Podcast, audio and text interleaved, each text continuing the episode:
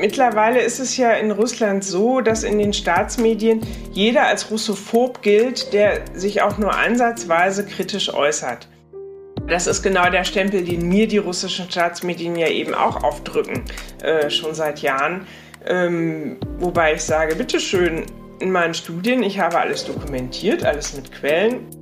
Leider muss ich eben sehen, dass sich da die AfD-Politiker äh, zu Handlangern äh, des Regimes machen, eigentlich zu nützlichen Idioten.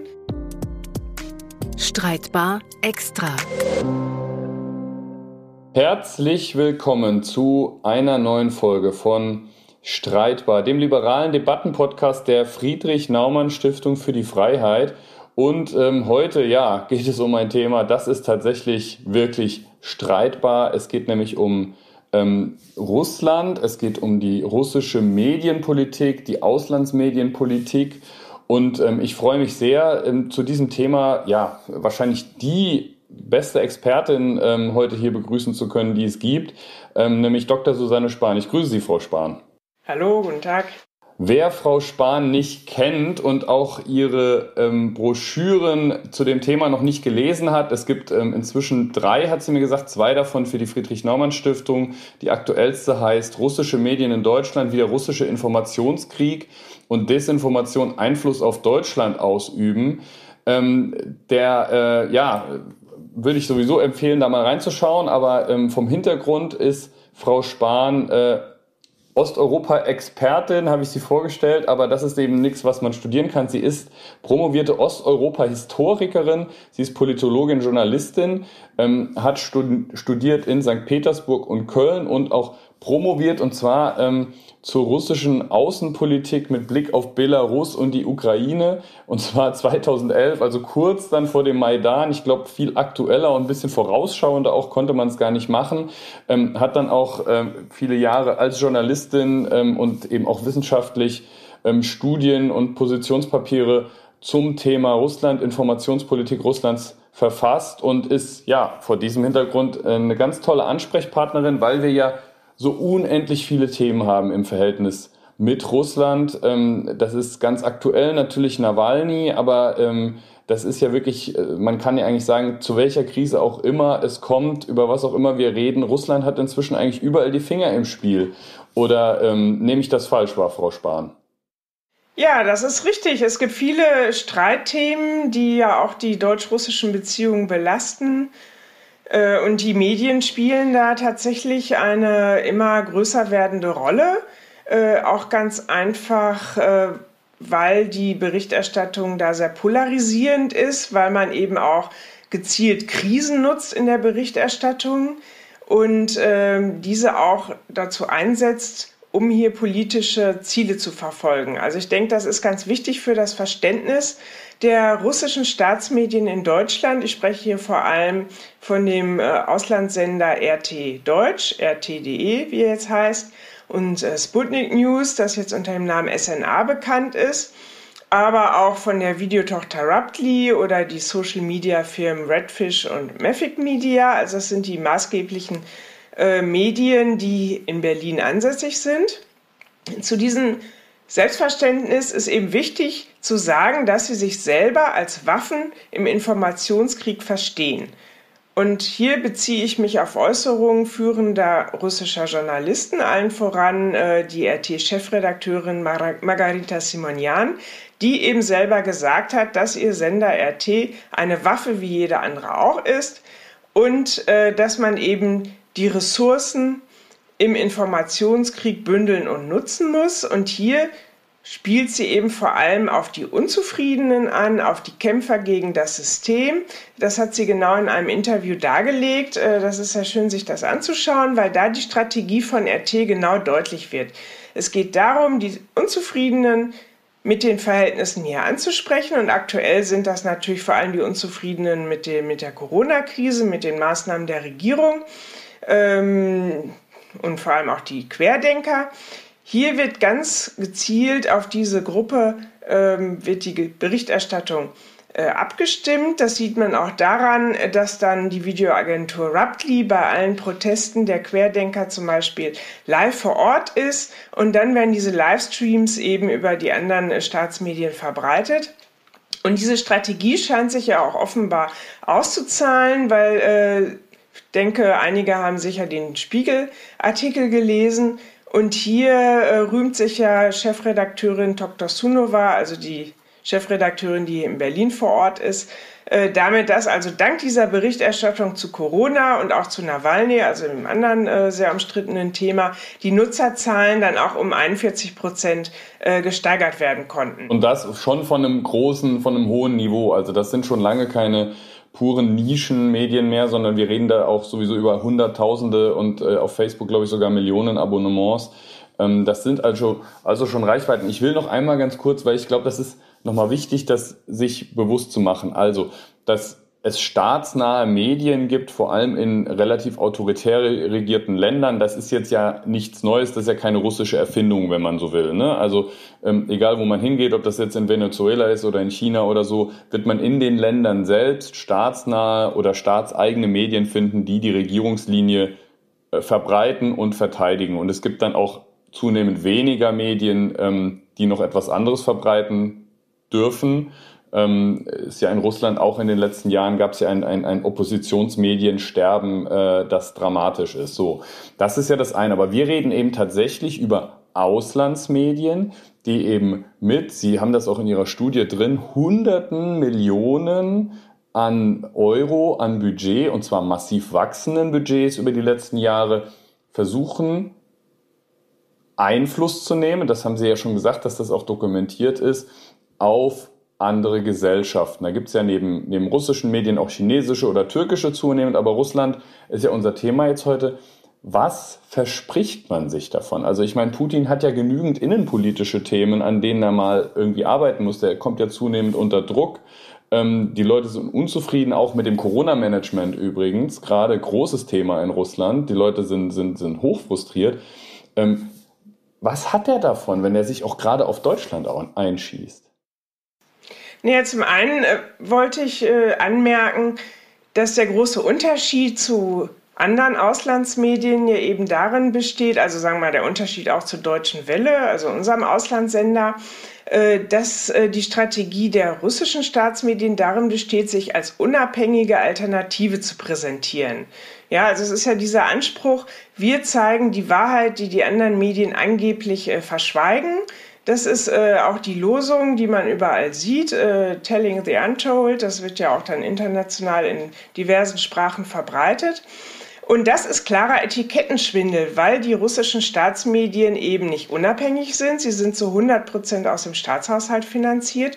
Und zum Zweiten sind sie auch nicht alternativ, denn sie geben klar die Linie der Regierung wieder und sie werden direkt von der russischen Präsidialverwaltung kontrolliert. Da berufe ich mich auch auf Recherchen russischer Kollegen äh, des Mediums Projekt, die da äh, viel zu gearbeitet haben.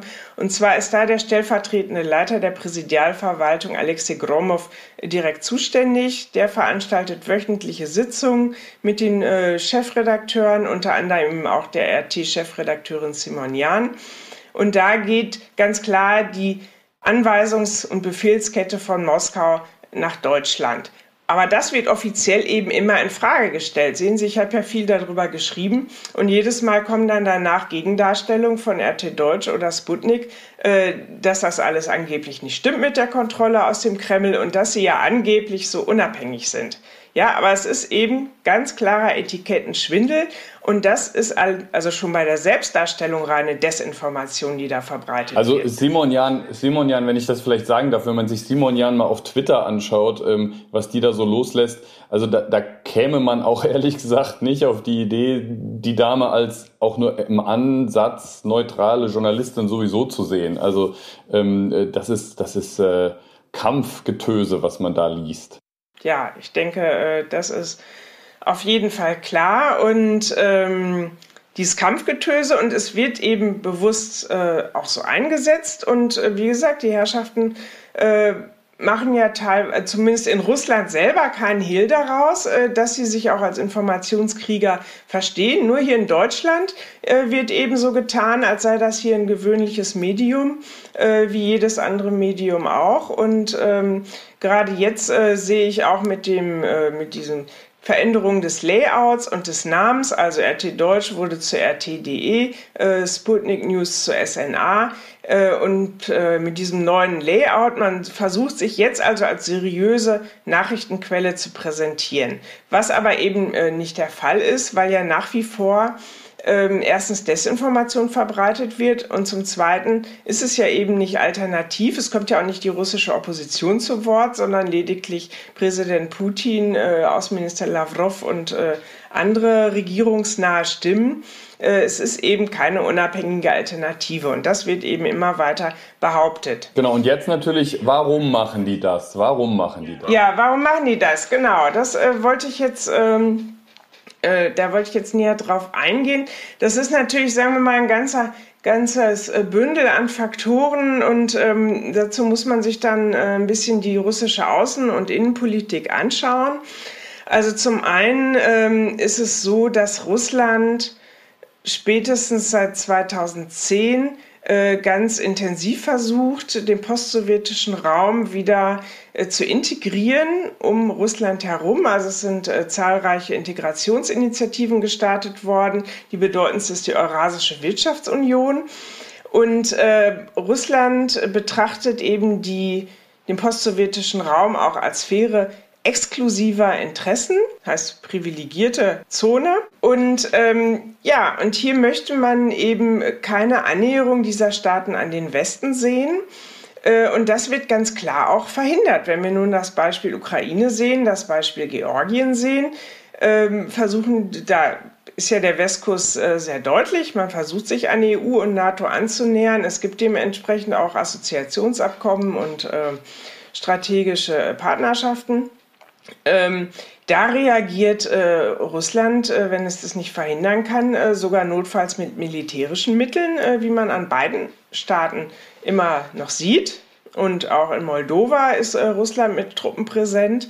Also hier wird diese Westbindung nicht akzeptiert. Und gerade beim Maidan hat man ja diese Kollision der Interessen sehr deutlich gesehen. Also auf der einen Seite äh, wollte die Janukowitsch-Führung in der Ukraine dieses Assoziierungsabkommen mit äh, der EU abschließen, wurde dann aber von der Putin-Führung mit äh, mehreren Milliarden äh, Dollar dann äh, davon abgehalten.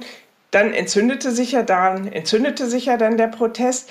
Aber es wurde eben deutlich, dass Russland eben nicht bereit ist, diese Westbindung hinzunehmen. Wir haben dann eben die Annexion der Krim gesehen, wir haben den, äh, die äh, Intervention auch im Donbass gesehen, ähm, die nach wie vor ja noch von Moskau gelenkten Separatisten auch äh, sozusagen de facto von der Ukraine ja, besetzt sind und von der Ukraine getrennt sind. Ähm, also hier wird deutlich, Russland ist nicht bereit, diese Westbindung zu akzeptieren. Das ist also der eine Punkt, äh, dieser außenpolitische Gegensatz.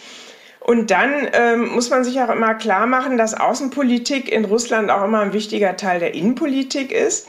Also es geht eben darum, demokratische Machtwechsel in der nächsten Nachbarschaft, wie in der Ukraine oder Georgien oder auch Kirgistan, äh, möglichst zu verhindern. Ganz einfach aus dem Grunde, äh, dass die ja nun auch Vorbild sein könnten für Russland selber. Und ich denke, da war dieser entscheidende Schockmoment für die russische Führung in den Jahren 2011 und 2012, als eben, äh, sagen wir mal, äh, das vor, vor allem das Bildungsbürgertum und äh, alle Leute auf die Straße gegangen sind zu Protesten, äh, die eben äh, das nicht mehr hinnehmen wollten, diese Ämterruchade, wo eben einfach äh, Medvedev und Putin beschlossen haben, dass sie jetzt mal wieder die Sessel tauschen. Und ähm, das wollten sie nicht hinnehmen und auch nicht die gefälschten Wahlen. Und da gab es eben massive Proteste. Und das in Zusammenhang auch mit den Farbenrevolutionen und auch dem arabischen Frühling, das war ein klares Alarmsignal äh, für die Putin-Führung, da jetzt die Bremse anzuziehen. Und darauf folgten ja dann auch massive Repressionen äh, in diese ganzen Balotnaja-Prozesse ähm, und äh, diese repressive Gesetzgebung dauert ja bis heute an gegen Oppositionelle, gegen kritische Journalisten, eigentlich gegen alle, die sich irgendwie politisch beteiligen wollen, aber nicht auf Kreml-Linie äh, liegen. Und äh, wenn man dann sieht, wie wird das dann in der Staatspresse äh, oder in den Staatssendern dann dargestellt, ja, da ist dann auch wieder der Westen schuld, ja. Also wenn es irgendwo Proteste gibt, ist immer die offizielle Version, die USA stecken dahinter oder die NATO. Ähm, da wird ganz klar dieses Feindbild Westen aufgebaut. Und das hat die Funktion, zum einen eben die Macht zu stabilisieren. Also es Wenn ist ich das kurz fragen darf, Sie haben jetzt Amerika genannt. Und ich meine, wir haben ja in Deutschland, ist es wahrscheinlich so eine, so eine diverse äh, Wahrnehmung wie kaum in einem anderen großen westlichen Land. Also wir haben ja auch noch vergleichsweise viele Wirtschaftsbeziehungen. Ähm, ich glaube deutlich mehr jetzt als beispielsweise Amerika. Frankreich weiß ich nicht, aber mehr als Amerika oder Großbritannien. Es gibt dann eben immer wieder auch äh, Pipeline-Projekte, wie wir alle wissen, äh, gerade momentan Nord Stream 2 ja immer ein großes Thema. Es gibt hochrangige deutsche Politikerinnen und Politiker, ähm, die sich auch ziemlich hart immer wieder auf russische Seite stellen. Wir haben gerade die Regierung in Mecklenburg-Vorpommern, die sich ja wirklich für nichts zu schade ist, was bei dem Thema es äh, angeht, ähm, auch äh, wirklich Rauchbomben zu zünden mit Frau Schwesig an der Spitze. Wir haben Matthias Platzek, wir haben natürlich den Altkanzler Schröder. Das heißt, ich hätte doch jetzt gesagt, ja, okay, Russland, Amerika, das ist ja sowieso so ein Ding, ähm, was irgendwie nie so richtig äh, glatt war. Aber ähm, warum dann gerade Deutschland? Es ist ja wirklich ein Fokus der, der ähm, außenpolitischen Versuch der Einflussnahme. Ähm, warum gerade Deutschland? Ja, absolut. Äh, das sagen Sie ganz richtig. Und das hat ja auch der aktuelle EU-Bericht ähm, bestätigt. Die Taskforce, die sich mit Desinformation äh, beschäftigt, die hat ja in ihrem Bericht äh, dargelegt, dass Deutschland mit 700 Fällen seit 2015 im absoluten Fokus liegt. Frankreich folgt an zweiter Stelle mit 300 Fällen. Also da sieht man schon dieser also 300 äh, Fälle, 700 Fälle der Desinformation oder? Ja, der Desinformation. Genau. Die sie, also die haben ja ihren wöchentlichen Newsletter äh, ähm, EU versus Disinfo und da werden ja diese ganzen äh, Fälle dokumentiert. Und die Taskforce gibt es seit 2015 und die haben eben mit Bezug auf Deutschland 700 Fälle ähm, dokumentiert, mit Bezug auf Frankreich 300 und dann folgt, glaube ich, Italien mit 160. Äh, ja, und da sieht man aber allein, wenn man diese Zahlen vergleicht, dass Deutschland ganz klar im Mittelpunkt äh, dieser Desinformationskampagnen liegt. Ähm, das hat äh, mehrere Gründe. Also zum einen natürlich, weil Deutschland eben das bevölkerungsreichste und auch wirtschaftlich stärkste EU-Land ist. Klar, es gibt äh, bedeutende wirtschaftliche Verflechtungen. Also vor der Krise waren noch 6000 deutsche Unternehmen in Russland präsent äh, mit Investitionen. Mittlerweile sind es etwa 5000. Aber es sind bedeutende Summen auch, die da investiert worden sind. Äh, natürlich bedeutende Wirtschaftsprojekte. Äh, allen voran jetzt das umstrittene Pipeline-Projekt, auch Nord Stream 2. All das ähm, macht Deutschland natürlich zum wichtigen Zielpunkt äh, dieser Desinformation, aber eben auch ähm, die Positionierung zu bestimmten außenpolitischen Fragen. Also ich denke, dass da die Politik Deutschlands sehr ambivalent ist. Also auf der einen Seite pflegt man äh, doch diese Sonderbeziehung zu Russland, zum Beispiel mit diesem Pipeline-Projekt, was ja nun auch innerhalb der EU äh, sehr umstritten ist und äh, geopolitisch gefährlich, insbesondere für die Ukraine. Äh, man hält also entgegen aller Widerstände an diesem Projekt fest. Aber auf der anderen Seite möchte man ja natürlich auch seine Glaubwürdigkeit bewahren und äh, das trifft ja auch auf die EU zu. Also nach der Annexion der Krim äh, hat sich ja dann eben Kanzlerin Merkel auch dafür stark gemacht, ähm, Russland mit Sanktionen zu begegnen nach der Annexion. Und äh, damit ist sie dann äh, doch ganz klar in das Fadenkreuz dieser Desinformationskampagne äh, gerückt. Weil das, äh, denke ich, war doch ein Schritt, den die Putin-Führung dann doch äh, nicht so erwartet hat, dass die EU sich tatsächlich äh, jetzt auf diese Sanktionen einigen wird. Also es ist diese erste Sache mit den Sanktionen. Und die zweite, denke ich, auch äh, der Fall Nawalny. Ähm, das ist äh, in Moskau auch eben schlecht angekommen, äh, dass der bedeutendste Regimekritiker und Oppositionelle hier in der Charité behandelt worden ist. Da hat ihn Merkel ja nun dann auch PR-wirksam dann noch im Krankenhaus besucht und hat sich ja auch verhältnismäßig deutlich äh, positioniert und geäußert, hat ganz klar gesagt, das ist eine Vergiftung ähm, mit Novichok und ähm, ja, das äh, ist natürlich dann, sagen wir mal, bei der russischen Führung auch äh, jetzt nicht gerade äh, gut angekommen. Und das sind eben auch Kritikpunkte, die dann immer in den russischen Staatsmedien auftauchen. Ja, also äh, Merkel wird da eben ähm, generell sehr negativ äh, bedacht, ähm, teilweise auch. Äh, ja, also vor allem vor der letzten Bundestagswahl wurde also eine ganze äh, Kampagne gegen sie gefahren, auch mit, mit äh, unsachlichen Vorwürfen. Ähm, also es ist, sind eben diese äh, Streitfragen, vor allem Sanktionen, Nawalny, Umgang mit Regimekritikern, ähm, die da ähm, sozusagen Russland dann nochmal in den Fokus rücken, wenn es darum geht, äh, Deutschland in den Fokus rücken, wenn es darum geht, ähm, ja, jetzt äh, das sozusagen in diesen Medienkampagnen äh, dann zu, nicht nur zu kritisieren, sondern eben auch, ähm, ja, das so darzustellen, ähm, ja, sozusagen die Realität äh, zu verkehren, ja. Also das wird ja dann so dargestellt, äh, dass nicht Russland eine aggressive Außenpolitik äh, betreibt, sondern im Gegenteil, Russland ist das Opfer. Es wird ja dann äh, suggeriert, also als es um die Ukraine ging, äh, wurde das ja so dargestellt, dass Russland nun die russischsprachigen äh, beschützen müsse im Donbass und auf der Krim die angeblich von Kiewer Faschisten drangsaliert werden, was nun also nicht der Wahrheit entsprach. Also das ist typisch diese Opferdarstellung, ähm, also Realität wird ins Gegenteil verkehrt und das gleiche traf eben auch auf Nawalny zu. Äh, da wurden alle möglichen ähm, Varianten gestreut, um eben von diesem Vorwurf abzulenken, dass russische staatliche Stellen dahinterstehen können, insbesondere der FSB. Ähm, und auch da wurde, war die Berichterstattung so, dass dann die Kritik auf Deutschland äh, gelenkt wurde mit äh, seltsamen Berichten, die ich auch dokumentiert habe, äh, wurde dann suggeriert, dass Deutschland die Aufklärung verhindert.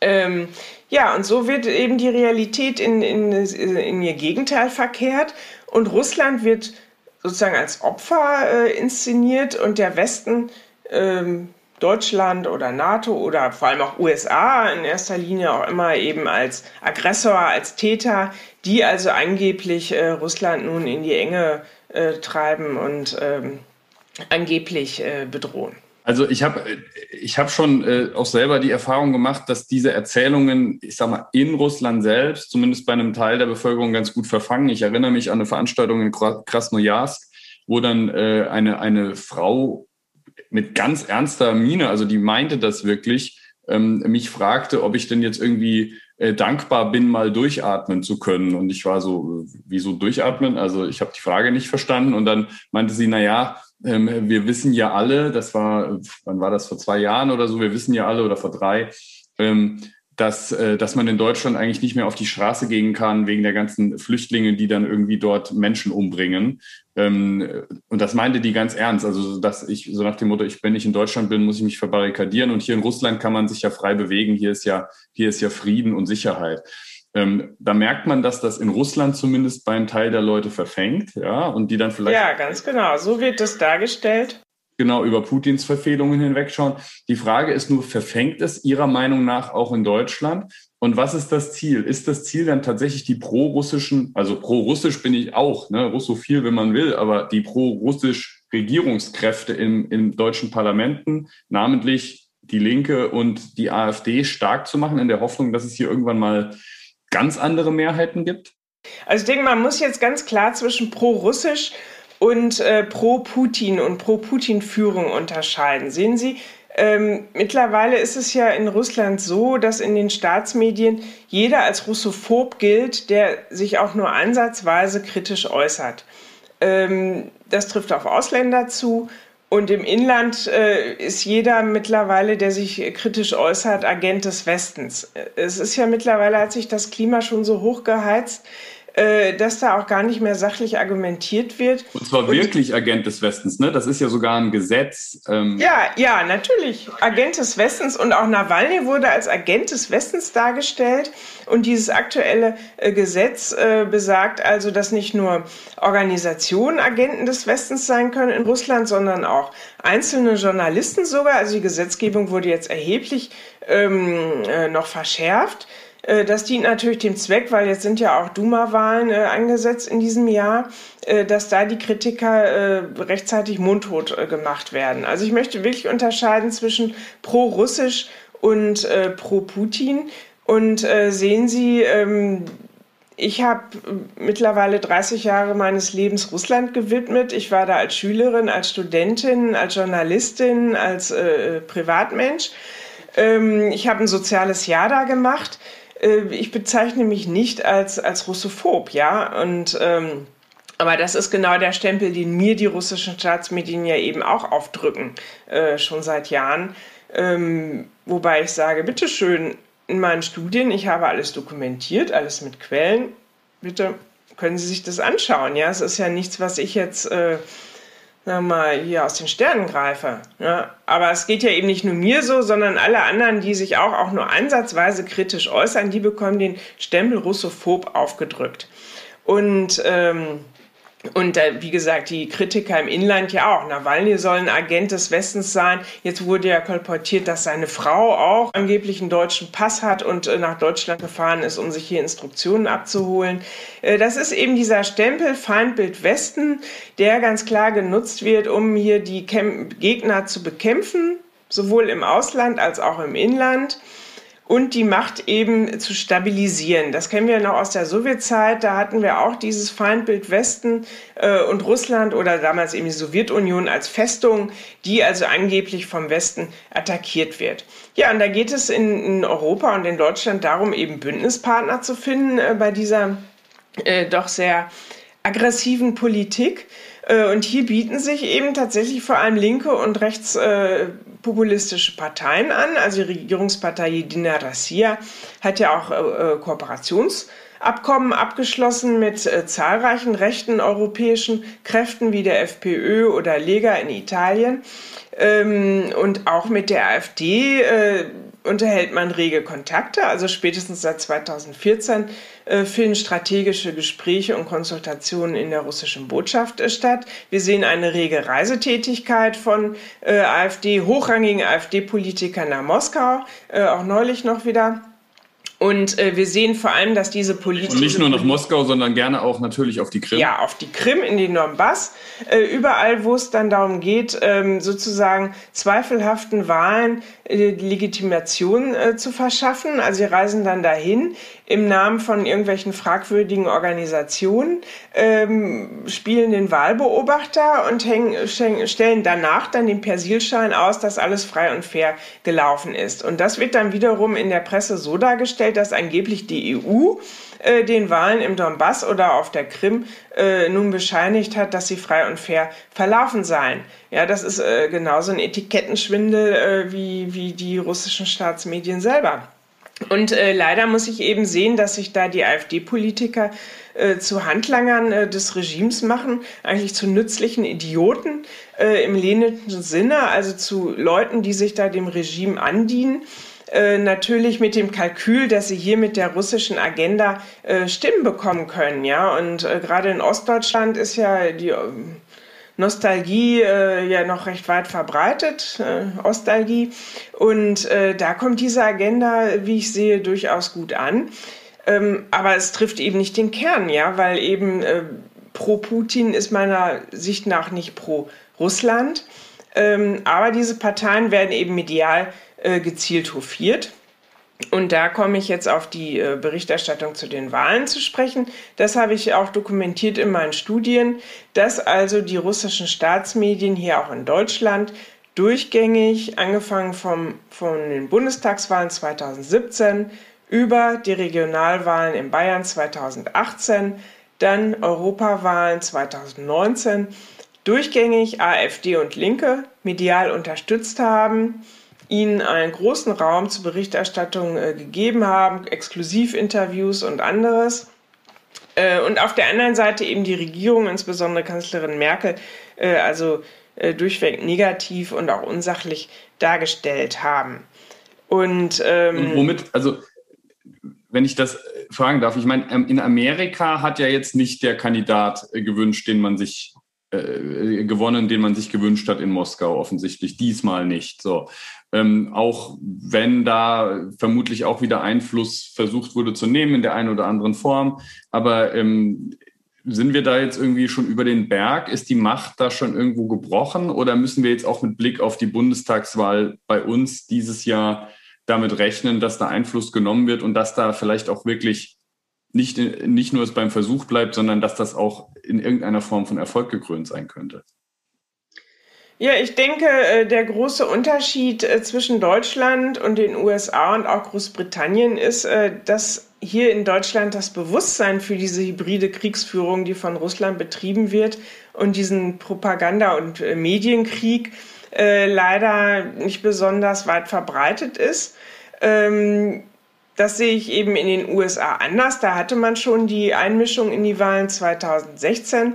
Danach hat sich hochrangige Müller-Kommission äh, jahrelang damit beschäftigt, Berichte äh, veröffentlicht. Also wir sehen die Einmischung jetzt auch im Jahr 2020. Es gab ja den äh, Bericht der amerikanischen Geheimdienste dazu, aber es war lang nicht so massiv äh, wie noch vier Jahre davor. Das ist richtig, weil das Bewusstsein äh, gewachsen ist dafür und natürlich auch dann Gegenmaßnahmen ergriffen worden sind. Und ähnliches trifft auch auf, die, auf Großbritannien zu.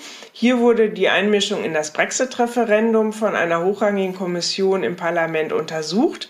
Auch zwei Jahre lang wurde da auch äh, debattiert und ähm, dann hat, äh, wurde der Bericht im vergangenen Jahr vorgestellt. Äh, und sehen Sie, wenn das ständig in der Öffentlichkeit ist, dass diese Desinformation unsere Demokratie äh, bedroht, dann ist das Bewusstsein natürlich auch ein ganz anderes. Und dann ist auch die Politik eher bereit, Gegenmaßnahmen äh, zu treffen. Und in Deutschland ähm, ist das äh, leider nicht so entwickelt. Äh, unsere Bundesregierung äh, schweigt in der Regel über das Problem. Ich sehe also nur, dass der Verfassungsschutz regelmäßig vor der Desinformation warnt, also jetzt auch gerade im Zusammenhang mit der Corona-Krise, weil da ja allerlei Falschmeldungen verbreitet worden sind. Also angefangen damit, dass die Epidemie ja sowieso als Ganzes in Frage gestellt worden ist. Da hieß es, äh, das gibt's gar nicht und Maßnahmen wie Händewaschen äh, sind sinnlos. Also da ist schon dann der Verfassungsschutz auf den Plan äh, gerufen und äh, hat davor gewarnt, vor dieser Desinformation. Aber sonst äh, sehe ich eher, dass da die Verantwortlichen äh, schweigen. Und im Gegenteil immer wieder Minister oder, oder sogar hochrangig sogar Exklusivinterviews geben, wie der ehemalige Außenminister Gabriel äh, auch vor den Bundestagswahlen oder auch im EU-Wahlkampf äh, Frau Barley. Ja, da werden sogar Exklusivinterviews äh, gegeben und damit wird ET Deutsch dann als gewöhnliches Medium sogar legitimiert. Und ich denke, dass diese Praxis äh, sehr fragwürdig ist und davon sollte man äh, dringend Abstand nehmen. Aber das Bewusstsein ist eben hier nicht da. Es ist nicht äh, so stark in der öffentlichen Debatte und ist vor allem eben auch keine, Öffent äh, keine politische Priorität. Und wenn ich jetzt nur an das Jahr 2017 zurückdenke, äh, da hatten wir in dem Team mit Anne Applebaum und Peter Pomeranzev äh, von der Land School of Economics, das sind ja nun international anerkannte äh, Experten zum Thema Desinformation, äh, dieses Beobachtungsprojekt durchgeführt und auch einen Bericht veröffentlicht wo ganz klar auch dokumentiert worden ist, dass die Staatsmedien auf der einen Seite AfD und Linke unterstützen und auf der anderen Seite Kanzlerin Merkel mit einer Schmierenkampagne äh, sogar äh, überzogen haben. Ähm, aber das ist hier eigentlich in Deutschland, hatte ich den Eindruck, nicht besonders ernst genommen worden. Und äh, dann haben wir auch gesehen, das kam allerdings erst 2018 an die Öffentlichkeit, dass ja auch im Wahljahr äh, auch die Ministerien äh, mit Hackergriffen, Angriffen äh, attackiert worden sind. Äh, es ging da ums Außen- und Verteidigungsministerium äh, und dass das also auch ähm, schon im im Herbst 2017 geschehen ist, also dass da durch äh, Deutschland durchaus angegriffen worden ist. Aber da wurde der Ball eben sehr flach gehalten. Das kam überhaupt erst 2018 an die Öffentlichkeit, dass es diesen Hackerangriff gegeben hat. Und sonst hieß es, nee, es gab keine Einmischung und es war kein Problem. Also ehrlich gesagt, ich sehe das anders. Und äh, meine britischen Kollegen sehen das auch anders. Aber leider ähm, ist es so, äh, dass offensichtlich ähm, die Bundesregierung und die zuständigen Ministerien äh, bislang da eben leider wenig Handlungsbedarf sehen. Und ich denke, ähm, ja, also das ist falsch, da wir jetzt ja wieder im Wahljahr sind. Ja, also ich, ich glaube, äh, wir könnten wahrscheinlich jetzt nochmal eine ganz äh, eigene Folge auch über, über das Verhalten gerade von SPD-Spitzenpolitikern in den letzten Monaten und Jahren machen. Sie haben einige genannt. Ähm, wir haben vorhin auch schon über, über ein paar gesprochen. Muss ich auch sagen, ganz persönlich wie immer wieder enttäuschend, ähm, wie, wie die SPD als große demokratische Partei da auffällt. Also bei, bei den. Ja, das ist äh, ganz richtig. Das kann ich nur unterstützen. Ähm, wissen Sie, warum habe ich mich überhaupt äh, mit diesem Thema beschäftigt? Das äh, fing ja an im Jahr 2014 wo ich den Auftrag bekommen habe von einer Stiftung äh, zu untersuchen, warum denn eigentlich diese ganzen Stereotypen in der Debatte äh, umhergeistern, wie äh, Faschisten in der Ukraine, die Ukraine ist kein richtiger Staat und anderes. Äh, dann habe ich diese äh, Desinformationskampagne von Russland ausgehend eben untersucht und analysiert und da festgestellt, dass eigentlich die bedeutendste Rolle bei der Verbreitung dieser ähm, Stereotypen äh, nicht mal die russischen Staatsmedien äh, selber spielen, sondern eben einflussreiche Politiker und äh, Journalisten, wie von Ihnen schon genannt, Altkanzler Schröder äh, an erster Stelle überhaupt, äh, Herr Platzek, auch die Journalistin Frau Krone-Schmalz äh, und andere, die sind da führend beteiligt, äh, diese russischen Narrative eben zu unterstützen, indem sie Positionen äußern, die dieser Linie sehr nahe kommen.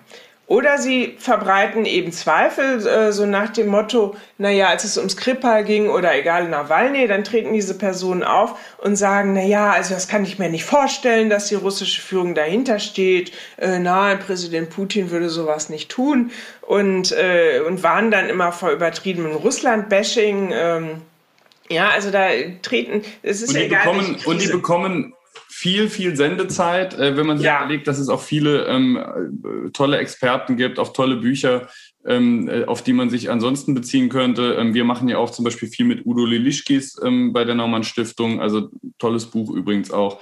Ähm, mhm. Wir sind leider schon am Ende unserer Zeit angekommen. Ähm, ich glaube, bei Russland und bei dieser ganzen verworrenen äh, Thematik ähm, könnte man immer viele, viele Stunden, wenn nicht Tage sprechen. Vielleicht machen wir das in Zukunft auch mal wieder. Mir bleibt jetzt erstmal vielen Dank zu sagen Ihnen, äh, liebe Frau Spahn, für die, für die Einblicke und ähm, vor allem auch äh, für die Studie, die Sie für die Stiftung geschrieben haben. Vielen Dank. Ähm, die heißt übrigens äh, die Studie russische Medien in Deutschland, wie der russische Informationskrieg und Desinformation Einfluss auf Deutschland ausüben, ist zu finden ähm, auf freiheit.org. Unter Publikationen heißt der Reiter, glaube ich, aber wer, wer finden möchte, findet es, kann man einfach auch auf Google eingeben, Susanne Spahn, russische Medien, dann findet man es auch. Ähm, ja, wenn ich ergänzen darf, es gibt auch eine russische äh, Version Stimmt, der ja. Studie. Also ist vielleicht auch für die russischsprachigen interessant. Haben etwa drei Millionen russischsprachige in Deutschland. Ähm, die ist also auch auf der Seite zu finden und ist auch eine englischsprachige Ausgabe geplant. Sehr guter Hinweis. Ähm, insofern gibt es jetzt keine Ausreden mehr, da nicht mal reinzuschauen. Ähm, und ansonsten glaube ich, dass es einfach wichtig ist, dass wir auch alle in unserem Umfeld und so genau hinschauen, ähm, schauen, was sind das für Quellen, mit denen wir es zu tun haben. Ähm, und äh, auch in der Politik und bei, bei unseren Politikern darauf hinwirken, dass sie genau hinschauen und sich auch klar positionieren, ähm, gerade auch in Fragen von Menschenrechtsverletzungen. Nawalny ist ja nur die Spitze des Eisbergs. Es ist wichtig, dass wir nicht aufhören hinzuschauen. In diesem Sinne bleibt mir nur ein Dankeschön. Ähm, das war einmal mehr streitbar, der liberale Debattenpodcast der Friedrich Naumann Stiftung für die Freiheit mit mir, Christoph Gieser. Bleiben Sie uns gewogen. Bis zum nächsten Mal.